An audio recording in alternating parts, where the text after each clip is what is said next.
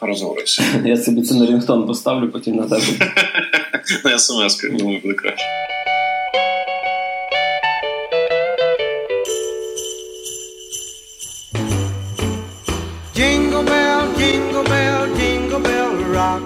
Так як скоро, скоро новий рік, то напевно, що треба почати трошки по-інакшому. Так що з наступаючим вас новим роком, наші хлопчики та дівчатка. Або якщо ви це слухаєте вже десь після першого числа, проснувшись від е, або Будуна, або чисто такого святкування нового року, то з наступившим новим роком е, в студії для вас е, сьогодні.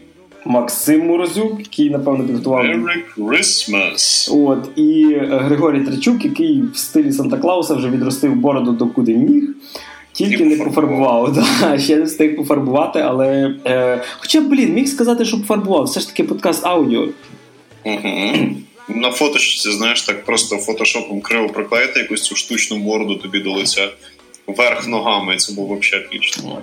Так що насипайте собі в кружечку олів'є, накидайте собі якогось глінтвейну в тарілку, чогось святкового ще беріть якогось шампусіка. Головне не перепутайте. І головне не перепутайте. А в ефірі святковий новорічний дев'ятий випуск подкасту Та ти що? Поїхали! Let's rock!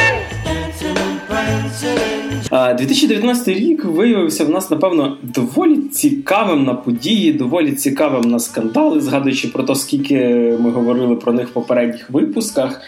І так як робить весь світ, підводить підсумки цього року, ми підведемо підсумки свої, роздамо, скажімо так, татишовські Оскари за певні події, за певні ігри, фільми. Слухай, і... Татишовський Оскар це звучить якась кіноакадемія в Польщі. Коротше, або щось. А чого ні? Ми можемо базуватися десь там під Познанням. Типу. Mm-hmm. Згадуючи, як в попередньому випуску ми говорили про Відьмака, то про Польщу в нас тут сам Сапковський велів згадати. От, Але 2019 рік, коли він починався, чесно кажучи, я від нього не чекав нічого такого в плані ігор, фільмів і взагалі е, медійних якихось новинок, але виявився він е, цікавим в тих моментах, в яких навіть не чекав, напевно. Тобто ті ігри, які я е, знав, що вони виходять у 2019 році, я ніколи не думав, що буду вважати їх кращими цього року для себе. І так само і з фільмами, з серіалами це такий рік сюрпризів, рік новин, рік ремейків, і в даному випадку хорошому цьому слові, тому що кілька років назад пам'ятаємо. 15-16 в нас були роки HD ремейків, коли натягувалися текстурки всюди. А тут, в принципі, дійсно було багато хороших перезапусків. Е, але скажімо так, як і на Оскарі, є в нас різні номінації. Не всім вони най найголовніші. Деякі з них просто е, щоб відзначити засіли в наших серцях. І не тільки в серцях. Деякі я б сказав набагато нижче засіли.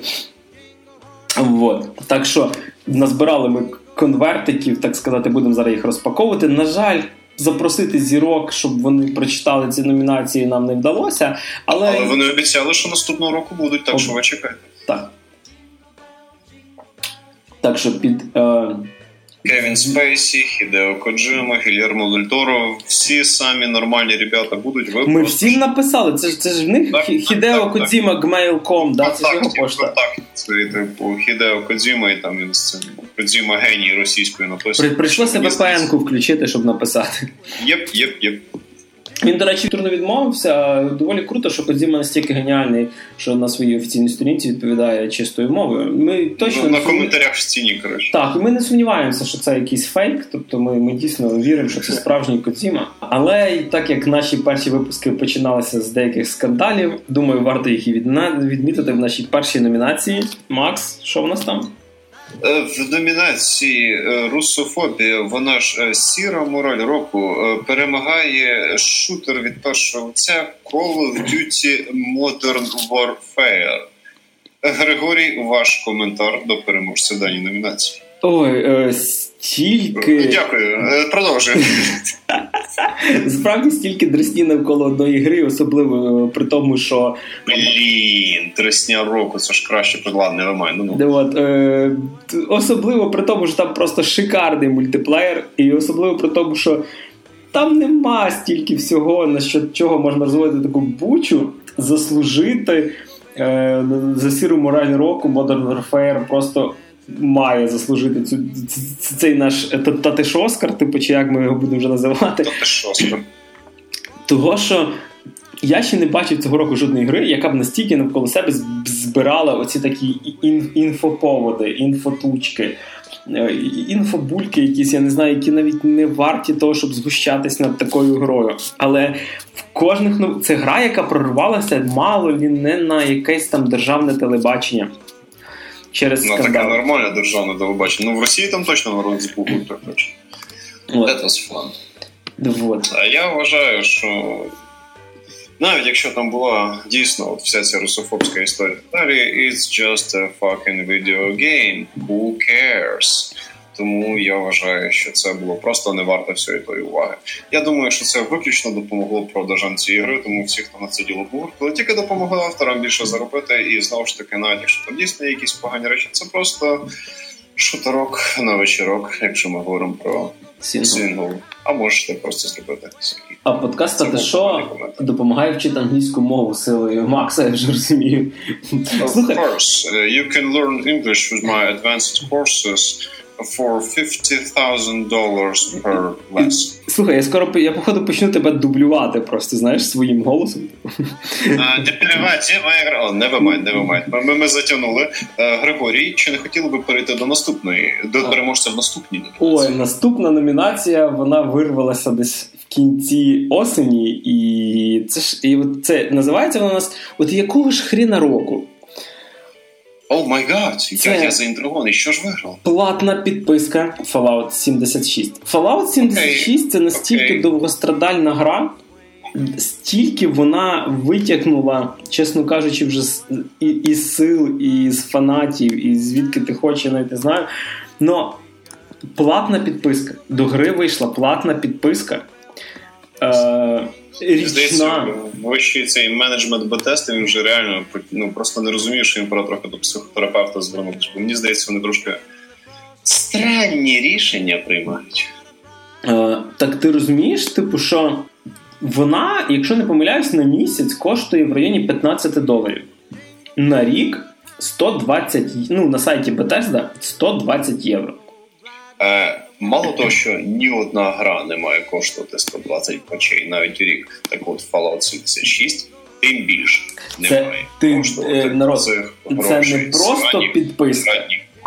Щоб ви всі Ладно, не Це не просто підписка, вам треба ще купити гру за 60 баксів. Хоча вона. А, підписка вже після купівлі. Звісно, це типу як Season Pass на.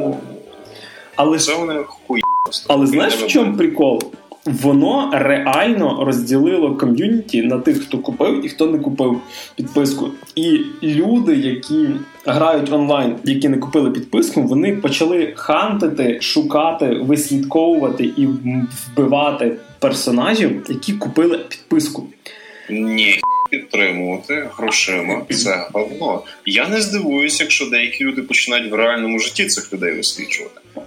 До речі, висліджували їх по ексклюзивних всяких там е, смайликах, смайликах, емоціях і т.д. І розумієш, яка штука? Люди, які ну, купили ту підписку, стали цим недовольні, і вони зробили в грі такий собі як елітний клуб. Тобто, в принципі, в грі, яка не мала від рольової гри майже нічого, тобто від від, від відіграшу ролі, вона е, силою платної підписки за 100 баксів, 120 євро. Вона фактично створила дві коаліції силами гравців. Тобто в грі, в якій не було і запаху від рольової ігри, появився рольовий елемент через негативний якийсь аспект. Так, да, але це не міняє того факту, що це п'єць. Хоча це доволі смішно виходить, так як це проаналізовано. Це, це, звісно, епічно. Ну окей, це. Я думаю, одразу в номінації жлоб року у нас є переможці. В номінації припини року теж, в принципі, одразу є. І купи Skyrim року тут Говард, як завжди. Так, так, купи Skyrim на свій електрочайник року також, в принципі, тут Говард. Одразу, одразу пару конвертів просто приходить і одразу забирає. А я плавно витягую ще один конвертик е, з нашого столу. Так, я його розпаковую і, о Боже, це номінація Гріша гамає в дорозі року. Так, заходимо в купе і дивимося, що в нього там. Nintendo Switch. Да, я хотів сказати, що я гамаю, гамаю в, дорозі мандарини зараз, напевно, що і всюди. Ага. А, І І заодно розказуй про свої враження від Nintendo Switch. Взагалі, насправді, враження в тому, що це стала незамінима штука в дорозі, незамінима річ в подорожах, незамінимий гаджет. Тому що коли я його купував, це було спочатку для того, я хочу пограти в нову Legend of Zelda і для того купую Switch. І на даний момент кількість релізів, а особливо типу ігор на Switch, які, які я якимось чином пропустив колись на великих приставках, або не грав через формат, або не грав через те, що мій ПК не витягує їх, але їх грати якось хочеться на лептопі, тобто десь там на чомусь відносно портативному, вони виходили на свіч. Це була і шоста цивілізація, це була і Divinity Original Sin 2, і доволі багато ігор. І вони консоль оживили. Якщо коли сказали, що на свіч ігор ні, то тепер і ігор, да, тобто і, і, ігор там, в принципі, багато стало. І не тільки ексклюзив, і плюс до того, що вони почали нарешті нормальні знижки якісь ліпити. Це е, незважаючи на те, що Nintendo офіційно в країні нема, але ніхто, звісно, не відміняє цифровий дистрибутив цих самих ігор. Типу ніхто вам не мішає качати просто їх е, з нету. Запасіться головне якоюсь великою картою пам'ять. Ну, чесно кажучи, якщо плануєте регулярно, то беріть десь на 20, 256 ГБ, тому що я взяв на 128, плюс 32 ГБ рідної, і там ну, мені вже не вистачає. Тобто тепер, щоб скачати щось нужне, треба спочатку удовити, що щось не нужне, як е, казали, просто квашено. От. І... Ну що ж, радий, що ти довольний покупкою. А ще я думаю, в поїзді на ньому дуже зручно різати ковбаску і помідори. Взагалі шикарно насправді. А якщо купляєш okay, захисне скло, то можна навіть не керамічним ножом різати ковбаску. Ти можеш в поїзді на ньому спокійно розгортати скумбрію з фольги, курочку гриль. Ти можеш, якщо тобі немає обшо, поцокати оті варені яєчка. Щоб Блін, чувак, це реально корисний девайс. Щоб Тепер знали, розумію, що ти назвав його незамінним. Як ми їздимо Інтерсіті. Вітаю тебе з хорошим. А від е, портативного да, геймінгу? CD-ROM системнику відкривається, і з нього власне ще один конверт Григорій, це тобі. А, обнови свої дрова року. І ведемо ми до того, до цієї номінації не через те, що ми е, ну, не маємо газу в нашому селі і палимо ще досі дровами. А через те, що драйвери обновляли ми давно, але прийшлося, коли ПК-реліз Red Dead Redemption 2 появився на горизонті. Напевно, перша гра Rockstar. Як ковбой він пройшовся так. по багатьом компам, всякими там дуже дикими типу вимогами, хтось там щось витягує, хтось щось не витягує.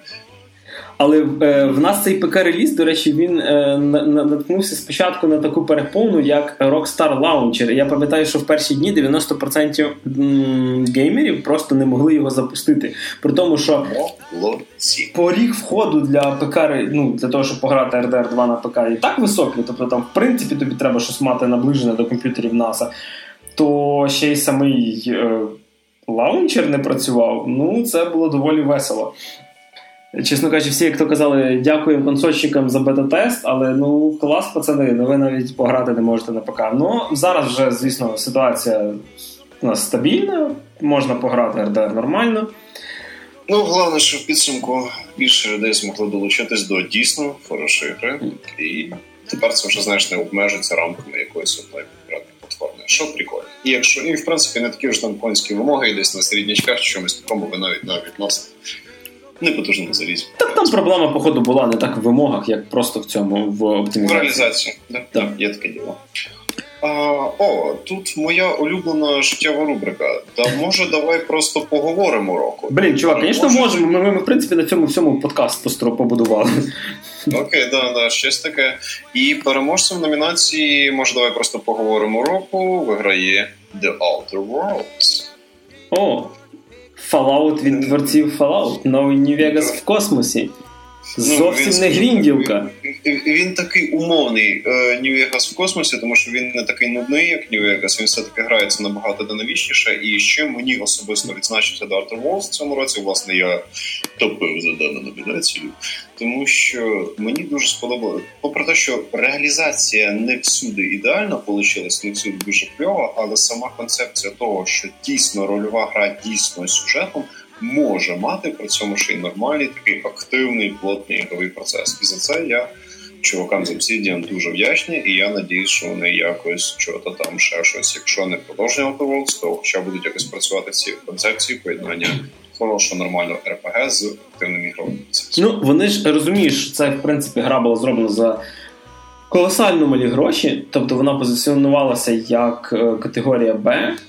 Але е, мінімум контролю зі сторони видавця дозволить, я думаю, їм зробити сіквел, е, що називається вище, швидше, сильніше, е, зробити його набагато кращим. Або навіть якщо це не буде сиквел, то як мінімум бажання робити рольовухи.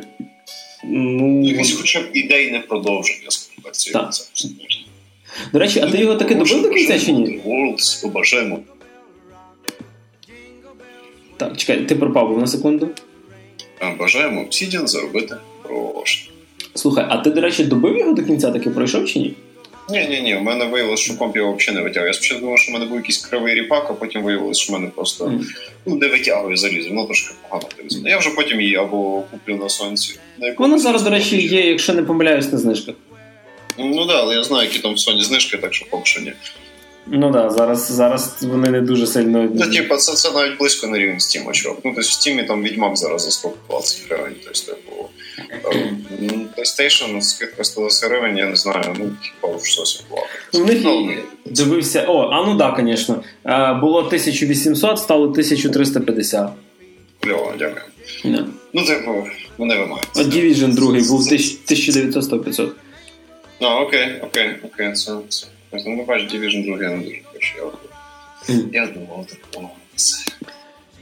От. І наступний конвертик до нас прилетів просто золотим. Е, Від нього, як то кажуть, віє геніальністю. Від нього віє новаторським геймплеєм, від нього віє просто шикарною маркетинговою компанією. І в номінації Кодзіма Геній 2019 року виграє Блін, чесно кажучи, думаю, знову Outer сказати, але на жаль, на жаль, на жаль, Death Stranding. Ну що ж, е, гра, яка наробила шуму за дуже довго до того, як вона релізлась, гра, якої був дуже довгий творчий шлях, гра, яка в будь-якому випадку є явищем в ігровій індустрії. Можна по-різному дивитись на різні аспекти цієї гри, але в тому, що це як мінімум був цікавий випадок, це однозначно так. І попри те, що є ряд неоднозначних, скажімо так, моментів в ігровій механіці, самі тому, чим треба там займатися більшу частину гри. Сам по собі стиль гри, постановка, музичка, стилістичний підхід і багато інших речей в цій грі зроблені доволі прикольно. Відповідно, це як мінімум хороше цікаве явище. От, До речі, тут тут погоджуюсь. Тобто, це не так, як гра, як реальне явище, того що в мене якось з нею дуже склалося дивно. Тобто я більше був зацікавлений грою і і заінтригований під час самої рекламної кампанії, і реально мене ну, мені подобалось, як її рекламували. Коли навколо продукту зберігали якусь таку інтригу, робили якусь якісь непонятні інтерв'ю, ти більше не знав, ніж знав, хоча тобі інформації валювали багато. Коли ж гра Чим більше дають інформації, тим більше запитання. Такі воу, ходімо, зупинись. А зараз. Ну, чесно кажучи, я б ніколи не. Ну, при тому, що я доволі люблю серію Metal Gear Solid, я б ніколи не подумав, що я скажу, що е, на Death Stranding я почекаю на знижки. А я не скажу. Бо ти не будеш чекати. Я я, я не скажу, на що я чекатиму, на що не чекатиму. Це буде для нас всіх малесенький сюрприз. Да.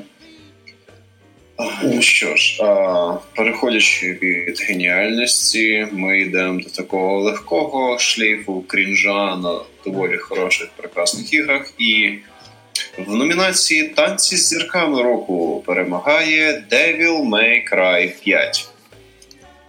Я собі уявляю, хто там зірка, а хто там конкурсант, вже чесно кажучи. Е, і Для мене зіркою він був тоді, коли він отримав цю шляпку від цієї чуїхи з татухами mm. і в окулярах. Це, це тоді для мене це було танці з зірками, але ну насправді ця номінація трошки складніша, ніж здається. Тому що для мене танці з зірками це ж і сам по собі механічний концепт гри слешера, тому що я слешера граю дуже мало, і це здається реально мій перший слешер, який я прям пройшов. І мені знаєте, сподобалось. Мені сподобалось. Тобто я правда грав на самому найлегшому рівні складності. Найлегший рівень складності прикольно, тим, що якщо ти вмієш грати слешера, ти його пройдеш.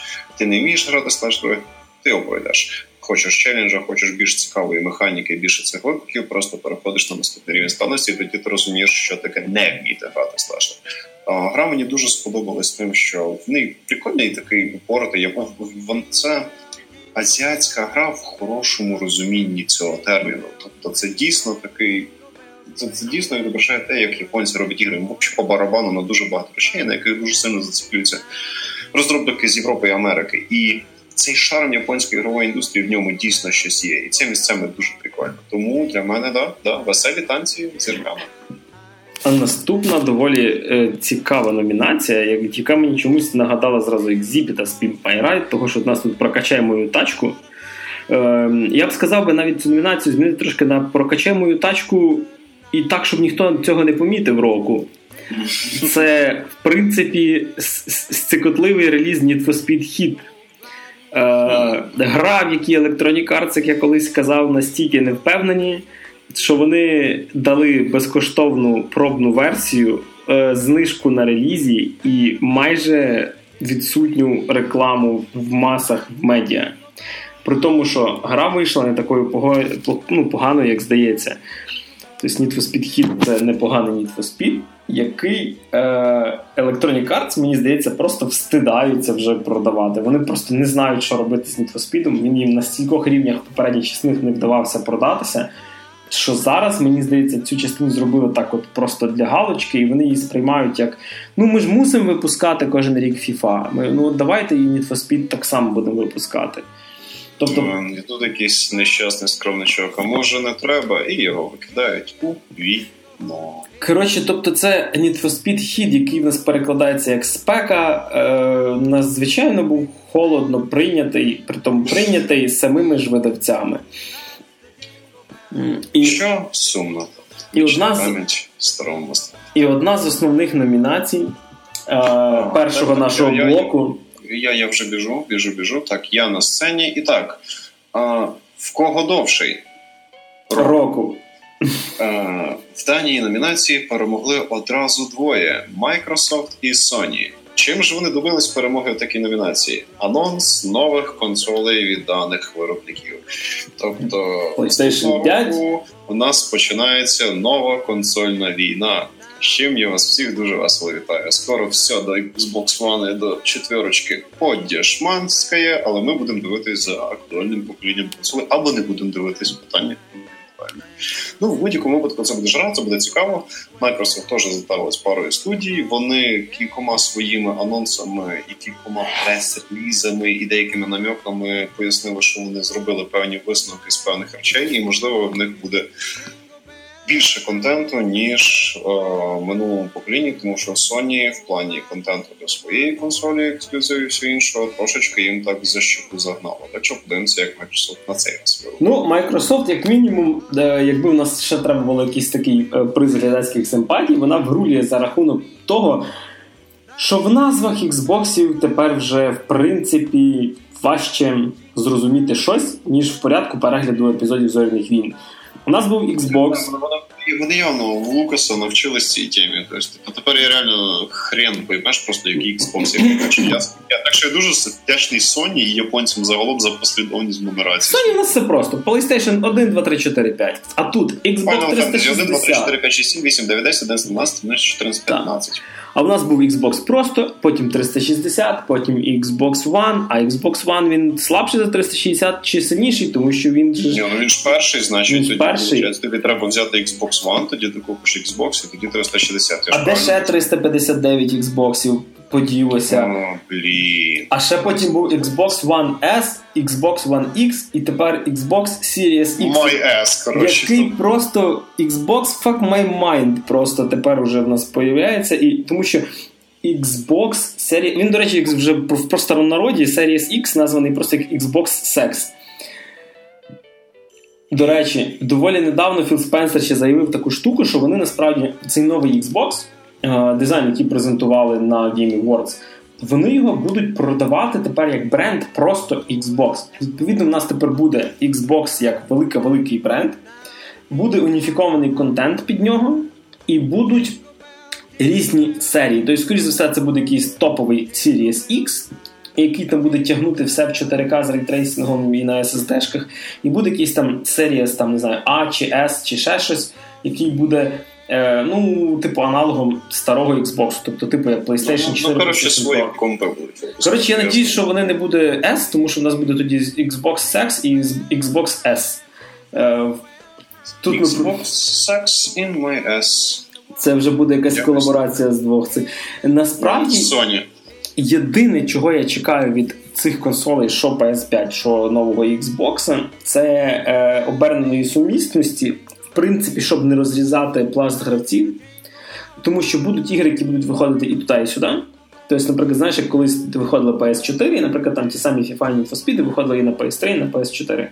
А тут мені цікаво, мені потрібно буде ще одну поличку під нову PlayStation, чи я зможу просто всю свою бібліотеку, як мінімум цифрову, з PS4 грати на PS5. Оце хотілося б знати. Якби що вони так дійсно зроблять, це буде прям дуже круто. Тобто, тому що як як видав, знаєш? Да. Тому що знаєш, як то е, є багато ігор куплених по знижках, які я досі ще не пройшов. Не хочеться, ну не хочеться, щоб е, кількість консолей за в тебе там на полицях просто збільшувалась. Хай випустять... Перевищувала кількість ігор. Перев... Да, перевищувала кількість полиць. Типу, і от цікаво буде, як воно буде відбуватися далі. Знову ж таки, всі чекаємо е, грудня 2020 року, що Xbox, що PS5 виходитиме тоді. І як мінімум, ви вже знаєте, чого просити на новий рік там бабусів, дідуся, мами, тата. Головне, кажіть, що то для роботи або для навчання. Xbox S. Work with your ass. Да, Це просто буде, знаєш, якщо він буде погано працювати, ми всі будемо знати, через яке місце в нього все працює. Через Xbox.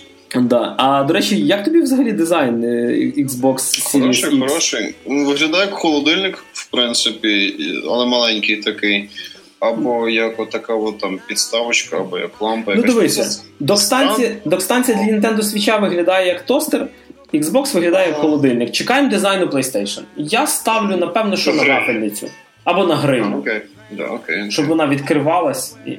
Угу. Ти таку кришку відкриваєш, закидуєш диск, вона собі гріється таким теплим вогнем. І в принципі, їм треба якусь колаборацію з якимось епіцентром, щоб коли ти або з Ікея, наприклад, коли ви можете квартиру обставити просто приставками. Ну дивись, Xbox, коли він стоїть, то він типу як холодильник. Як поклав, в принципі, непоганий журнальний столик. Зробіть там пару поличок.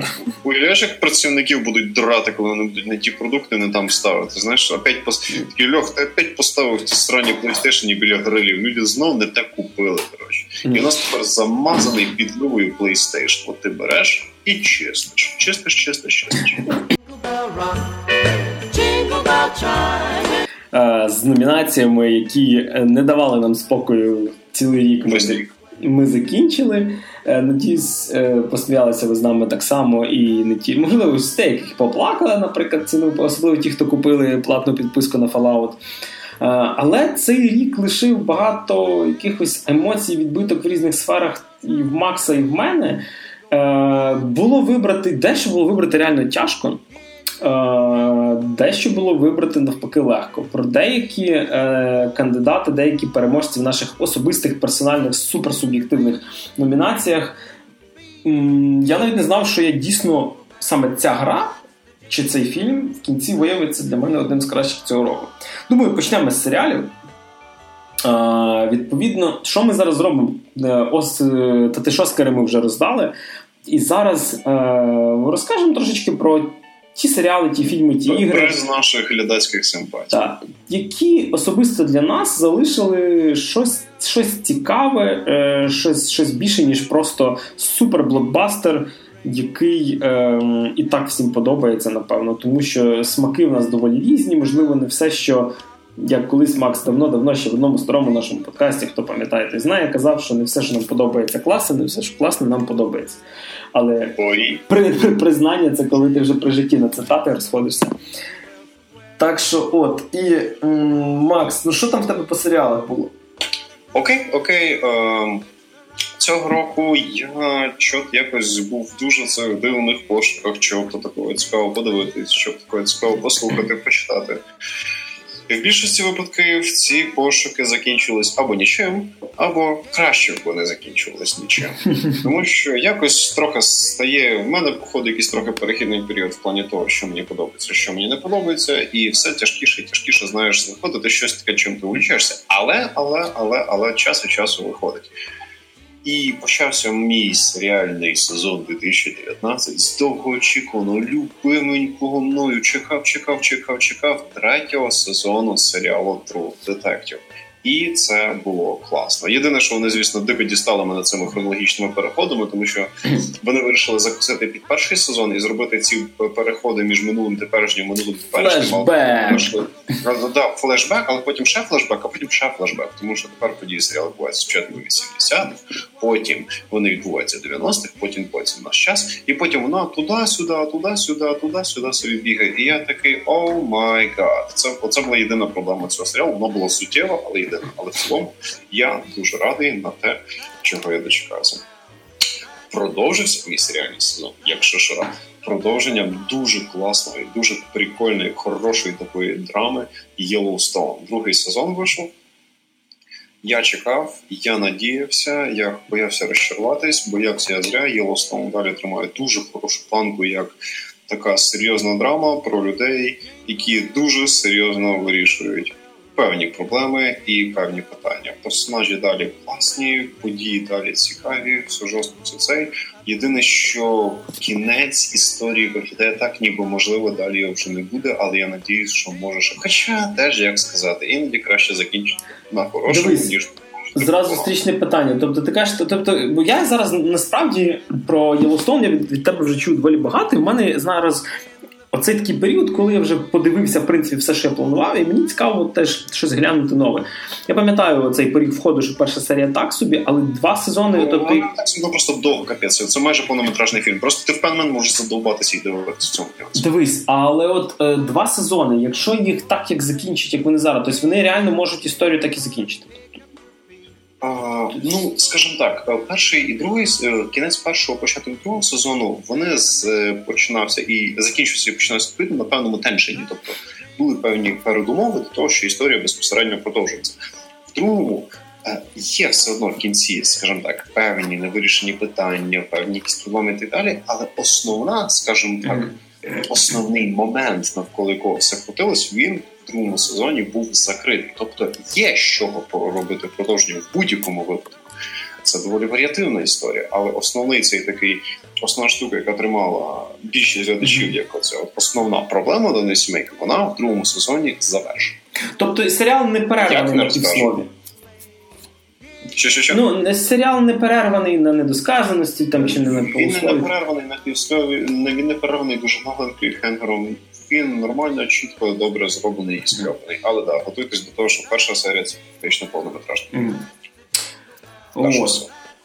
Але мені дуже сподобалось, і я дуже наполегливо рекомендую любителям прикольних драм з цікавими персонажами американського цього такого Монтана одноетажна Америка менталітету. Там це прям там це з одної сторони пафосно, і мало би бути смішно всі ці дядьки там в кеп в шляпах, в кепках, всі ці реднеки, все це ранчо і так далі. Але блін, воно настільки класно зроблено, що ти не хочеш цього рішати. Ну і відповідно приємним сюрпризом для мене виявився серіал The Boys. Е, я якось подивився першу серію навіть не до кінця мені не дуже сподобалось, але потім мені порадив його чувак, який не любить серіали по коміксам. Скаже, цей серіал йому сподобався, і на тому я зацікавився. Тому що це що непоганий смак. Я такий окей, окей, окей, фарена. Якщо ж він все порекомендує мені серіал по коміксам, то напевне слід дати йому другий шанс. І я радий, що я дав цьому серіалу другий шанс. Він хороший. Це дуже прикольна тема деконструкції супергеройської теми. Е, там супергерої показані як такі нарцистичні, кончені, високомірні люди, що доволі реалістично показує ситуацію. Того, як ці люди існували б в поточному нашому світі з такими здібностями. Хороша сатира на супергеройську тематику, яка особисто мені дуже сподобалась. Є пару таких ну полубрутальних. Ну тут всі ці питання жорсткості і брутальності вони дуже умовні, але там все це зроблено доволі прикольно. Місцями цинічно, місцями цікаво. Історія тримає напружені, доволі прикольний фінал. І скоро буде другий сезон, який я теж чекаю. От такими тому серіальчиками, в принципі, да. значить всім. А взагалі, до речі, та ще змісався. А взагалі, до речі, кому цікаво, то The Boys знято по коміксу такого дядька, як Гарт Еніс. На хвилиночку, це чувак, який писав дуже багато коміксів про Константина, який писав проповідника.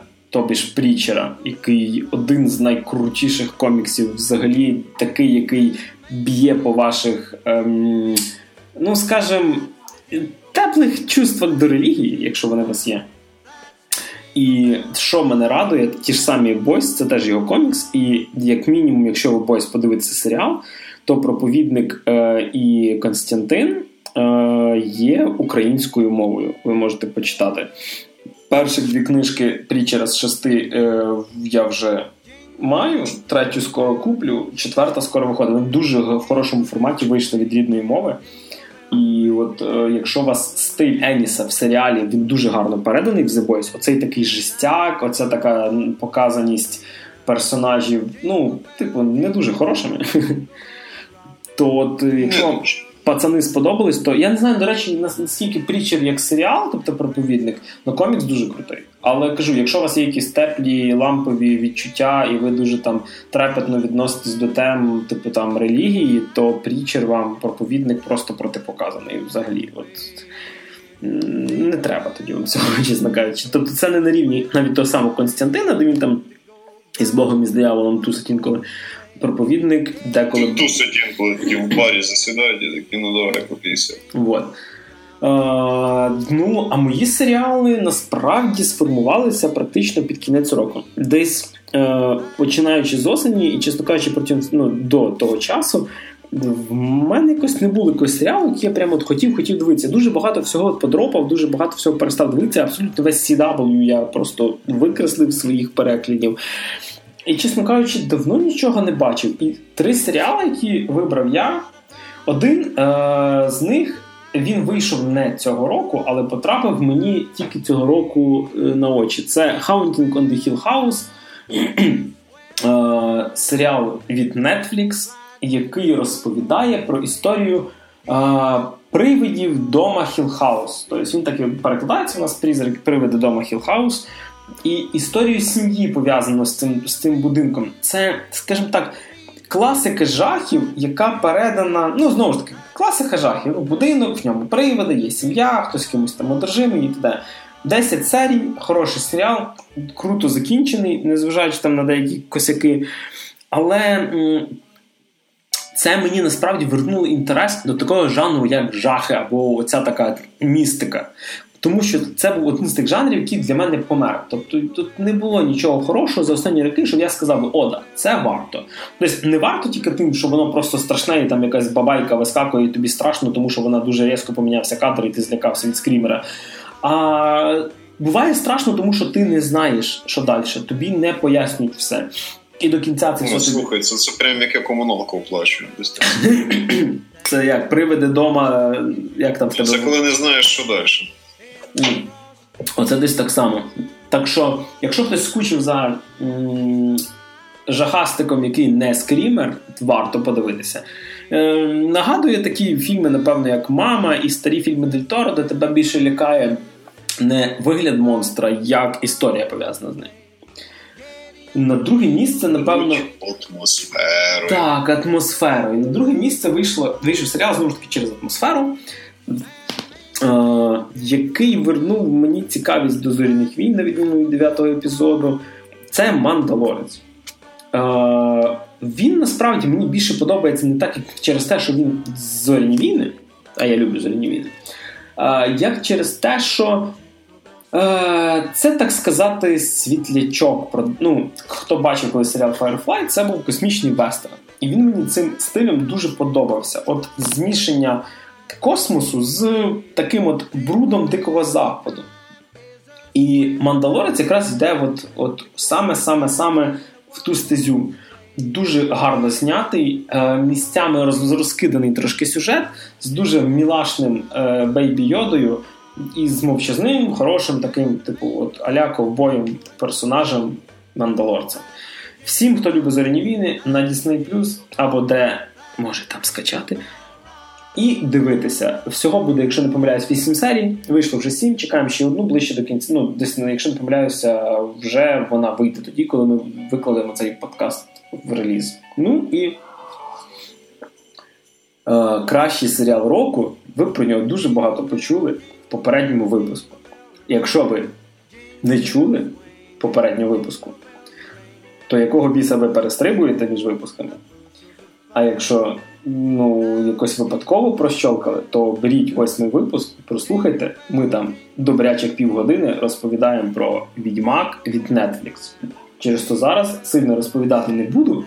Але для мене насправді, напевно, дійсно кращий серіал 2019 року. Вийшов майже під кінець року, 20 грудня, це 10 днів, о, і вже треба олів'є їсти. І наші емоції, наші враження і Максові також думаю, ви почуєте в попередньому випуску. Але я я знаю, що в принципі ми я два випуски говорю про того самого відьмака, але не міг якось його обминути. Е, Дійсно хороша екранізація. Не без своїх нюансів, не без своїх вимушених жертв при зйомках. Е, Я не про те, що там хтось постраждав. Жертвоприношення. От, Але м- дійсно очолює мою трійку відьмак.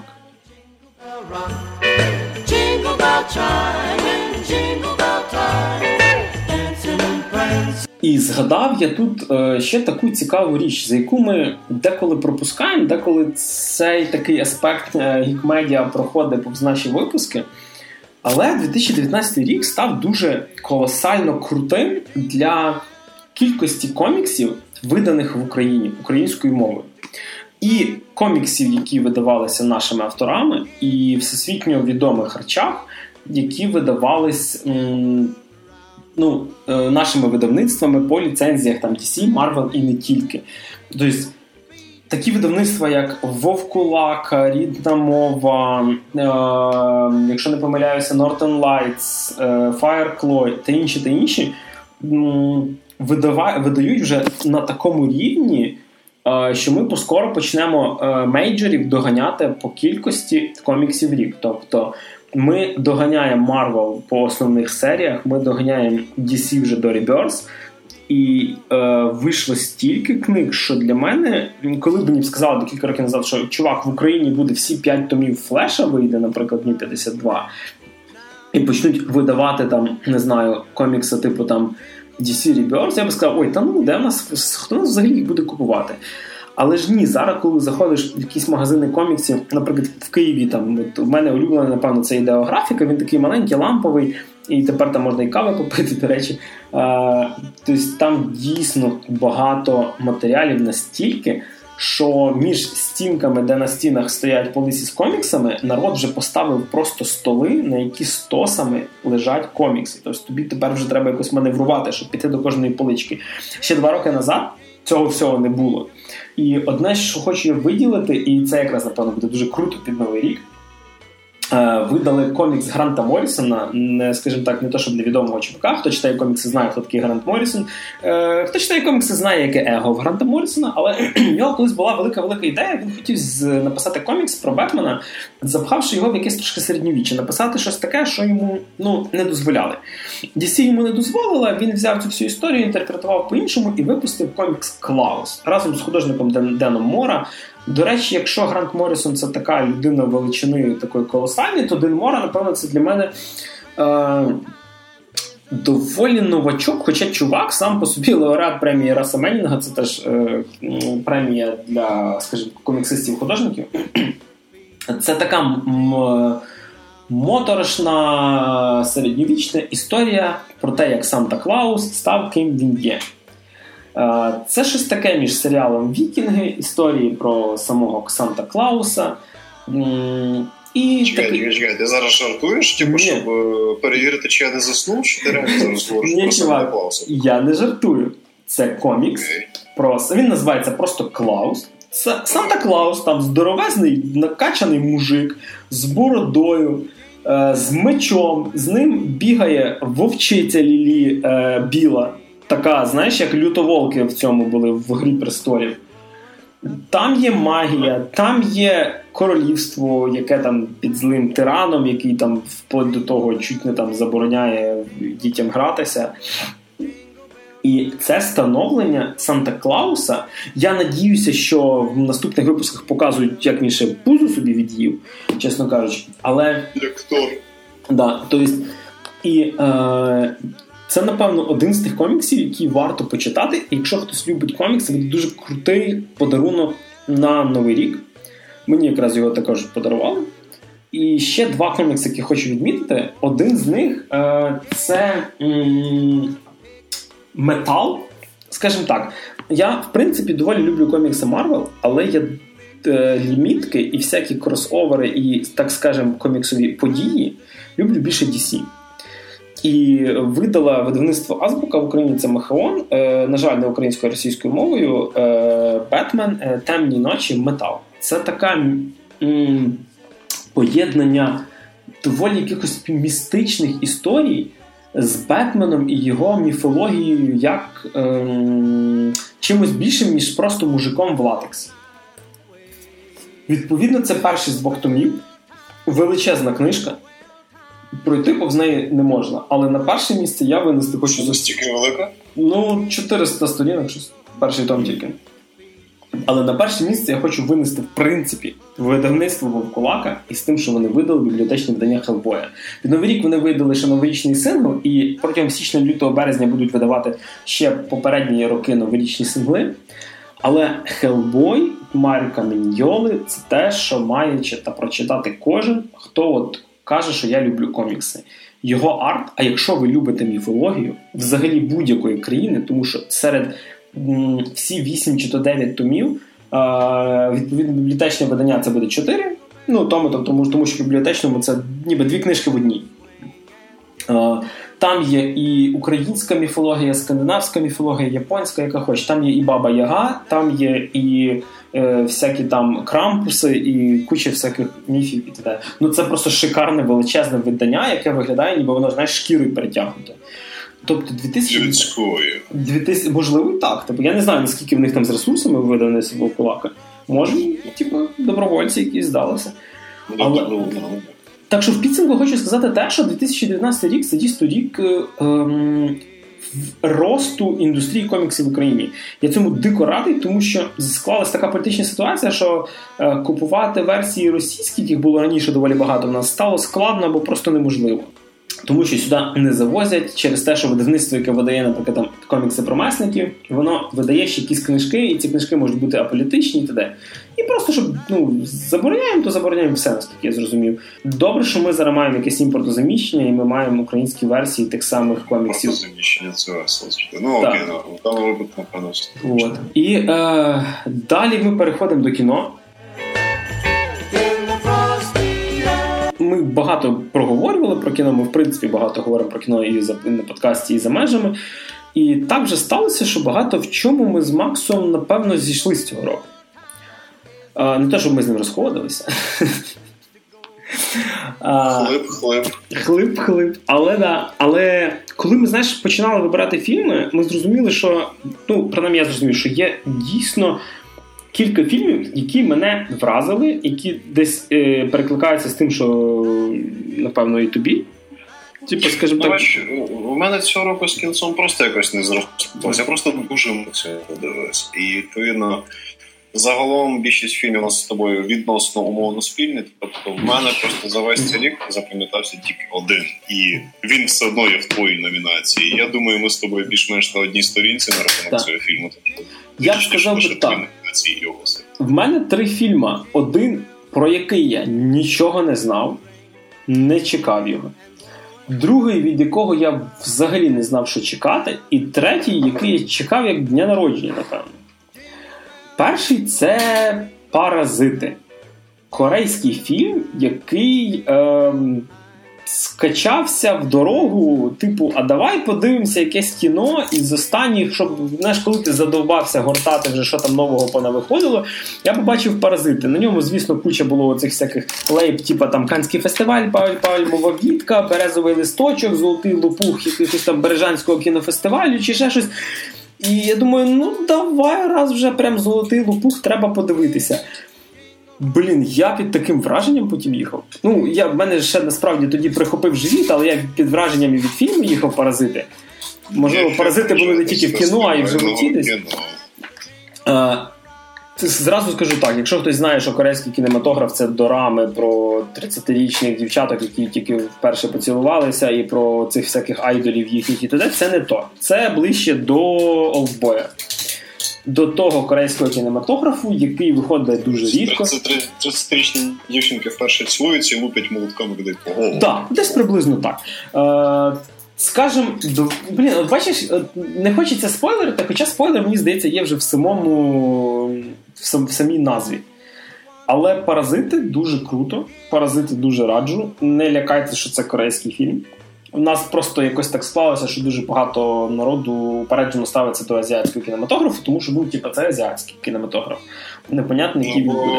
Різниця в культурі, чувак. Тобто різний менталітет, різна релігія, хто віруючий, різні соціальні цінності, різні культурні цінності. В Східній Азії просто дуже дуже дуже інакша культура. Вони рідко знімають щось, що просто нам цікаво. Ну знаєш, настільки різний менталітет, що ти навіть цікавишся не можеш Так що да, це можна зрозуміти. Ну і наступний фільм тут ми з Максом, напевно, зійшлися повністю. І це той фільм, від якого я не знав, що чекати. Е, фільм, який тебе бере, каже тобі, що чувак, ти ж вроді би мав би бути підготовлений і отримувати якийсь кайф від цього фільму. І він тобі робить залишає після себе дуже неприємний привкус. Бере тебе так вижимає. Блін, слухай, тут новорічний випуск, а я такий прям позитивом фігачу зараз? Вижимає неприємний привкус. З Новим роком! З Новим роком, виродки. Це фільм Тода Філіпса Джокер. Фільм, який продюсував Скорсезе, фільм, який знятий по історії про основного кримінального е, клоуна Готема. Джокер. І Джокер це фільм, після якого ти хочеш, я не знаю. Напевно, це знаєш віща, коли ти випилитися, випилятися, покурити там при тому, що не курю. Але м- в мене, знаєш, подібні віща від Джокера були як після кінцівки Bioshock Infinite. Вона мені теж так винесла. Тобто, Там вроді ніхто нікого не тупив, ну ладно. Ну да. Дуже круто знятий фільм, який тебе постійно вводить в якийсь такий в стан е, недовіри до самого фільму. Тобто, чи це в нас реальність, чи це в нас нереальність. Що взагалі є видумкою персонажа, що в його голові, що не в його голові, а може весь фільм в його голові, а може його взагалі не існує. Тобто ти сидиш після нього, і ти взагалі не думаєш, що це веселенький фільм по коміксах. Типу. Е, І не знаю, тобто я був дуже дико під враженнями. Але йшов на нього, я ну блін, я серйозно. Я, після цих всіх трейлерів, та, танців Хоакіна Фенікса, там я щось не не міг зрозуміти, на що я йду. Тобто я не міг зрозуміти спочатку, чого мені чекати, як мене себе готувати до того фільму. А ти як з ним вижив? З твоїм вижиманням я цілком повністю. Мені Жак дуже сподобався. Це був справді хороший фільм. Це була прикольна, нормальна драма, яка задіває певні теми суспільні, які ну воно правильно задіває певні суспільні питання. Тобто і дійсно правильно, нормально. Потім розказує про певні проблеми. Там хороший підбір акторів. Ну багато того вже ж практично фільм одного актора в Егірі так і є. Ну десь так, да. це виконує добре. Тобто мені сподобалась ця історія, як такий окремий спінок цих речей. І я дуже надіюсь, що якщо вже і буде продовжуватися ця історія з цими фільмами по коміксам, то хоча б час від часу будуть такі фільми що такий формат персонажа з всіх цих коміксів всесвіту мені подобається набагато більше, ніж це прийнято стандарт. Ну, праймірі чисто мені. Тобто я з грішою в плані Джокера це повністю. А не то, що на правах, е, скажімо так, якоїсь реклами, але хочу вам порадити доволі хорош, е, хороший едіторіал і такі думки на тему. Є такий чувак в інтернеті, якого звати Даг Уокер. Подивіться в нього одне з останніх відео. Е, про те, що якщо Бетмен це просто ще одна фантазія в голові Джокера. Дуже еротично. Я надіюсь, що ні. Дуже круті, е, скажімо так, розмишлізми на тему. Про те, що коли Джокер веселий, це може бути Джокер Джекела Ніколсона, коли він сумний, це Джокер Хоакіна Фенікса, коли він обдовбався, напився йому стидно, це Джокер Джареда Лето, напевно. Але е, думки хороші. І е, від е, депреснічка переходимо до фільму, який я чекав найбільше. І я знаю, що цього року в нас виходили фільми від метрів, тобто виходили фільми типу Ірландця Скорсеза, типу нового фільму Тарантіно, і взагалі куча, куча, куча фільмів від іменитих режисерів. Але якось напевно, що. Ем, до вибору чогось кращого я ставлюсь так, які емоції він мені лишив. Тобто я вийшов після фільму, от просто ну, типу, подивився круто, чи емоції якісь були. І, наприклад, мені сподобався і Ірландець, про якого ми говорили кілька випусків назад, і останній фільм Тарантіно мені зайшов. Але жодного з них, типу, до жодного з них в мене не було якихось таких емоцій, як до ну, неочікувано, але месників фінал. Popcorn movie, месники фінал. Тобто закінчення цього всього цієї всієї епопеї супергеройської. Закінчення десятирічної історії Марвел. Тобто, да, ми розуміємо, що воно буде далі продовжуватися, але ця така сага нескінченності про Таноса і всього навколо нього закінчилась. І ті персонажі, ти потім розумієш, що типу. Ти привик до цих персонажів. Тобто, це от, е, не просто актор, це дійсно от вони настільки круто їх втілили на екрані, зібравши це в таку цілісну картину. Що коли помирає Тоні Старк, ой, вибачте за спойлери, так, Тоні Старк помер. Тобі стає дійсно щиро якось шкода, тому що цей ну, дійсно якийсь шматок медіа епохи відійшов. Да, є прагматична сторона, коли ти розумієш, ну ну да, типу, хватить цим акторам, тому що вони і старі вже стають, їм вже не цікаво стає. Треба якось це закінчити. Але цю прагматику ще більше просять. Так, цю ой, Дісней може дозволити, я думаю. Але м- так як ми говорили в попередньому випуску. Зоряні війни, яким вже 40 з копійками років не закінчили свою епопею так, як за 10 років закінчили Марвел. На такій високій ноті, і така буря емоцій. І коли Капітан Америка кричить Avengers Assemble, ти аж сідаєшся в той в те крісло, і ти не знаю, ти хочеш просто встати і побігти з ним такий. Типу, да, надаємо пізди Таносу. Да, І от е, при тому, що і Джокер, і Паразити це серйозне, розумне кіно, Ем, а месники це все-таки атракціон більше, ніж. Но після того атракціону ти виходиш. Ну, це це знаєш, от як е, ти йдеш в картинну галерею, але ковбасить тебе після, після американських горок. І це в хорошому плані. Тобто, дійсно, ті емоції, які вони мені подарили, напевно, жоден фільм, серіал, гра цього року не дав. Тобто, я там мені було прям, я не знаю, я сльозу проронив, коли Старк е, похорони Старка йшли. Сходив в картину галерею, але ковбасить як після гірок, це ти, походу, зразу з художником картини просто познайомився, і тобі дещо підкинув, хіба що так. Ну, так, да, ти дуже красиво загнав за ендгейм. І, в принципі, як розважальне кінцо, яке типу, ну, знаєш, таке, типу, щоб порадувати такі базіки, і показати тобі січайні ці всі аспекти, просто знаєш, така плотна постановка подібно ну, дійсно непогано. Тобто це це непогане завершення серії розважальних фільмів. Особисто мені в цілому теж сподобалося.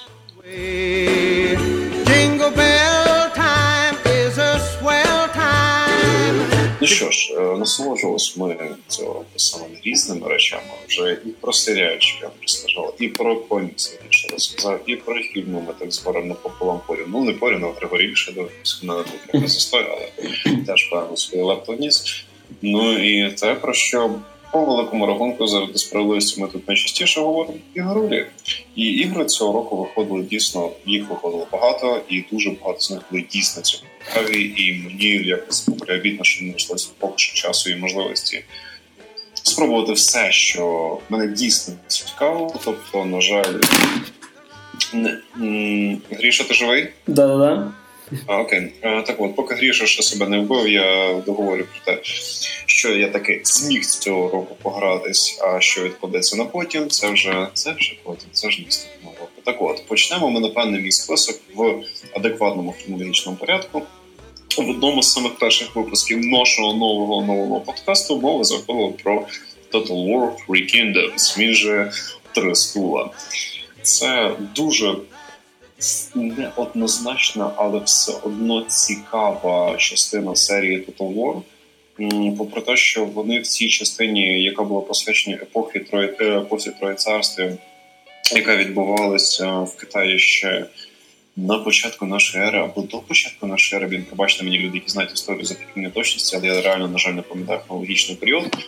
Це була надзвичайно цікава епоха, порівняно з якою гра простоюється просто казка для дітей в плані складності всіх цих інтриг, які відбувалися. І складності і... вимовляння їхніх імен.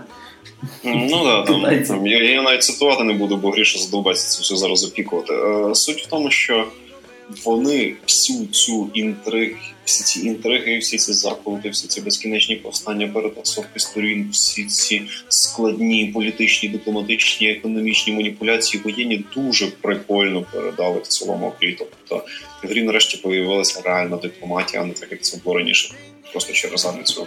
Гра тебе реально затягнула. Попри те, що не був ряд неоднозначних рішень, які мені не сподобались. В цілому я в ній так трохи позависав і. Я в ній дуже довго сидів, і в ній був ряд дуже надзвичайно адаптивних моментів. І це напевно для мене стратегія року. А потім що? Потім мене потім я вже все-таки вирішив влізти в світ слешерів, і для мене це буде в May 5. І я абсолютно не шокую, що що це слешер. Він веселий, він прикольний, він простий. І як я вже казав в номінації танці зірками року, це японська гра в хорошому розумінні цього слова. Просто хороший такий упоротий game development з Японії, за що я іноді Японії дуже вдячний. Ну і підсумовуючи, в принципі, напевне, те, що ще одна гра, в мене якісь певні враження, що якщо що їхній порядок не означає, що якась краще гірше, це просто те, що запам'яталось. У них немає місця як такого. В цьому випадку третя по послідовності в мене True Wars. Також вже е, фігурувала в наших там номінаціях все це, тому що дійсно не по в силу того, що людей були обмежені ресурси, деякі речі вийшло погано, але. Мені було цікаво гратися, тобто мені дійсно сподобалося те, як вони вирішили трошки запустити жанр РПГ, наскільки вони вийшло зробити це все трішки динамічніше. І я їм за це вдячний. Я бажаю успіху тому, що вони далі розвали в першу чергу технічно, тому що в плані сюжету діалогів все робить нормально, а далі щоб підтягнути певні ці, і я з Obsidian прям хрещую пальчики, тримаю кулички на ногах і не знаю, що там ще треба робити, щоб десь добре. І я плавно передаю факел всіх цих номінацій до Так як ви розуміли, світло нам відключили, тому що ми сидимо з факелами. Mm, Але... Записуємо на дерев'яний мікрофон. Да, записуємо на дерев'яний мікрофон. От але... тому у нас такий звук. Е, взагалі, трі, трійця в мене вийшла доволі дивною, напевно, тому що коли я бачив, як я вже говорив, анонси 2019-го, я не думав, що жодна з цих ігор чи навколо ігрових якихось речей, маленький спойлер наперед, е, буде чимось кращим цього року. Е, першим хочеться згадати про мультиплеєр, я нагадую мультиплеєр е, Modern Warfare 2019. Так скажемо, з історичної справки склалося так, що я завжди був чувак, який вибирає Battlefield на відміну Call of Duty. Коли в нас дійшла оця війна шутерів, я завжди був Battle... ну, от за Battlefield. На третій Battlefield я награв стільки годин, що, думаю, їх можна було б, напевно, якось корисніше потратити. Е, можна було і на Battlefield. Так. І Call of Duty завжди це в мене був шутерок на вечорок. Компанія, в принципі, таке guilty pleasure, яке залишало те задоволення, яке. Чого я від нього чекав? Тут якось вийшло навпаки. Мультиплеєр став настільки веселий, особливо з безкоштовним контент-дропом, що я досі його граю. І особливо, коли в тебе часу немає, тобі треба зайти, знаєш, там на 20 хвилин побігати, трошки постріляти. Call of Duty якесь, от, власне, саме те. Е, To be fair, режим Ground War, який заігрується з тим, що хоче бути Battlefield, якось мені не зайшов. А от швидкі пострілушки в Team Deathmatch, саме воно. Е, Якщо вам надоїли якісь шутани, то От я думаю, і ви не хочете грати в щось типу Battle Royale, то мультиплеєр Call of Duty це прям саме то. Чекаю від них, щоб вони могли зробити так, щоб я міг встановити тільки мультиплеєр і не встановлювати кампанію, яка займає тому що багато місця, тому що зараз Call of Duty в мене на PlayStation 4 займає 145 гігабайт. Це як GTA 5. І, і, і, і в номінації якого хрена року новий переможець. Оптимізація місця під Call of Duty, блін. Ну, тобто, народ RDR 2 плюс GTA 5 зі всіма доповненнями займають десь так само 140. А це Call of Duty. Тобто, це не відкритий світ, де кожна тваринка має блін, свій якийсь цикл життєвий. Uh, але тим не менше рухаємося далі. І так як Call of Duty це у нас такий був собі софт-ребут, то Hard Reboot, який на мене справ враження, це Resident Evil 2 Remake. Чесно скажу, я не сильно грав другу частину, коли вона виходила давно-давно в 2000-х. Я більше був чувак, який грав Resident Evil 3, тобто я більше знаю, хто такі народ з е, підрозділу Stars, хто така Джин Валентайн і Немезіс. Е, на превелику мою радість, третій резидент анонсували недавно на Game Awards ремейк, він буде на тих самих лижах, що і ремейк другого.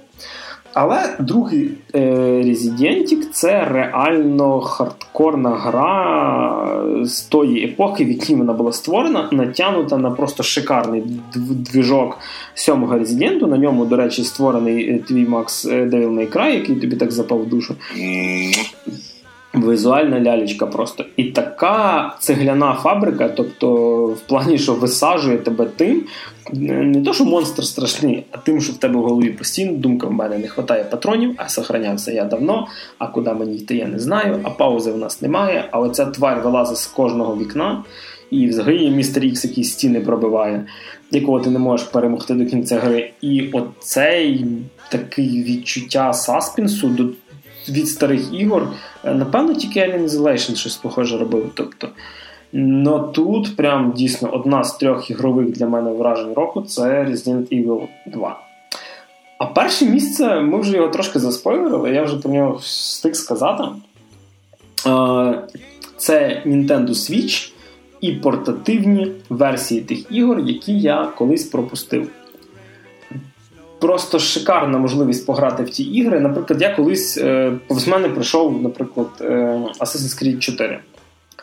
Е, і Rogue, і всі ці ну, всі ці ігри так само. Повз мене колись пройшло Ніно Куні, яке виходило на PlayStation 3.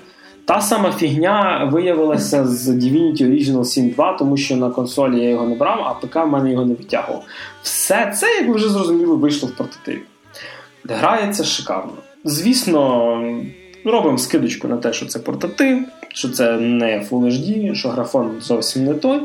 Але грати ці ну, повноцінні ігри, е, їхавши в потязі, десь це прям дуже-дуже. Так що, напевно, найбільша ігрова подія це бібліотека ігор і, в принципі, портування всього на Nintendo Switch. Не зупиняйтесь, продовжуйте. Я знаю, що виходить і Doom, я знаю, що є ігри, які не будуть ну, виходити туди, типу там сайберпанку, наприклад. Але якщо люди змогли запхати третій відьмак на Nintendo Switch, то, як казав Корі Барлох, ви там, напевно, якоюсь чорною магією балуєтесь. Але якщо ви можете таке зробити, то Switch стає дійсно чуть не на першому місці серед ігрових консолей, які можна взяти з собою. Знову ж таки, я знаю, що це гібрид. Це єдина ігрова консоль, яку можна взяти. Ні, ну є ж там, типу, 3DS і ще всякі. Ну, на даний момент вона і так єдина, але добре, що вона єдина і вона хороша. Так що ремейки Switch і порти для Switch це от для мене, напевно, найосновніша подія 2019-го серед ігор. That's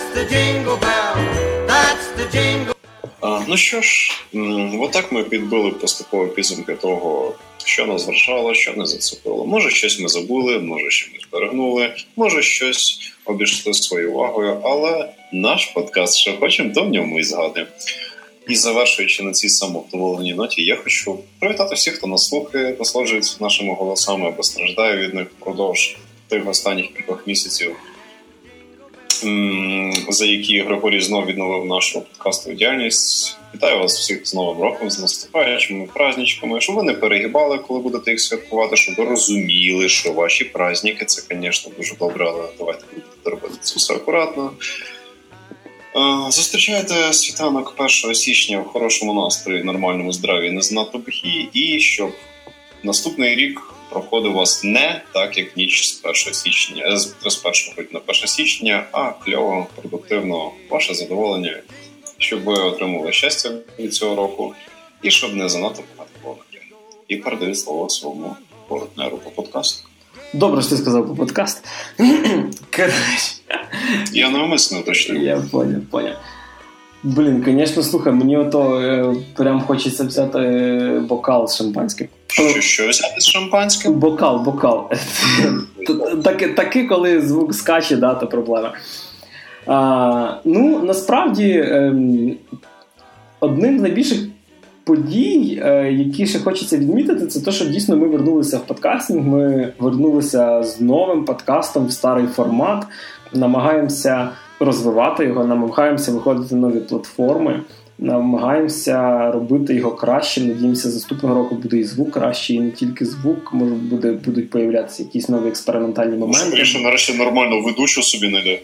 Будуть будуть і гості, якісь з'являтися. Ми вже маємо трошечки план на розвиток наперед, чесно кажучи. А хочеться згадати за те, що 2019 був доволі крутим роком серед ігор і фільмів, взагалі нашого навколо навколо гіковського медіа. Та не забувайте народ, що е, рік то не тільки ігри, не тільки комікси, не тільки книжки. Е, дуже круто, якщо ви маєте з ким-то все розділити. Маєте там друзів, партнерів, дружин, дітей взагалі. І м, я думаю, що своїх дітей, якщо що. Да, я думаю, що варто буде в новому році зрозуміти, що варто час приділяти на все і пріоритети розставляти правильно. Тобто е, проведіть новий рік не з іграми, не з коміксами, не з оцею всякою нашою гіковською штукою. Проведіть його з друзями, проведіть його з сім'єю. Е, наїжтеся олів'є, і щоб новорічна ніч була з 31 на 1, а не з 31 на лютий. Тому що попереду свята треба їх Що ж ти нагадуєш мені мій новий рік? Треба їх пережити, треба буде. Е, не знаю, для когось це, напевно, от, можливість побачитися з сім'єю, чи взагалі якось е, ну, зробити щось хороше, щось добре. Так що е, з Новим роком. Просто добротна наша радість. Да. А з вами протягом останніх місяців, протягом 2019 року, були Максим Морозюк. Всім попай з новим роком. Мене, як завжди, звати Григорій Тречук. З новим роком побачимося у 2020-му. Jingle bell chime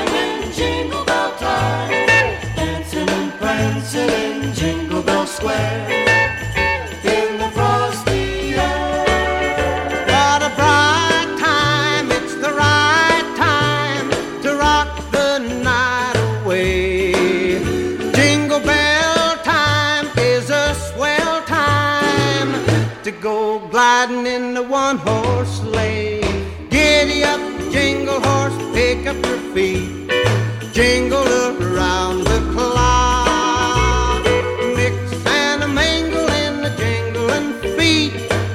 That's the jingle bell, that's the jingle bell, that's the jingle bell.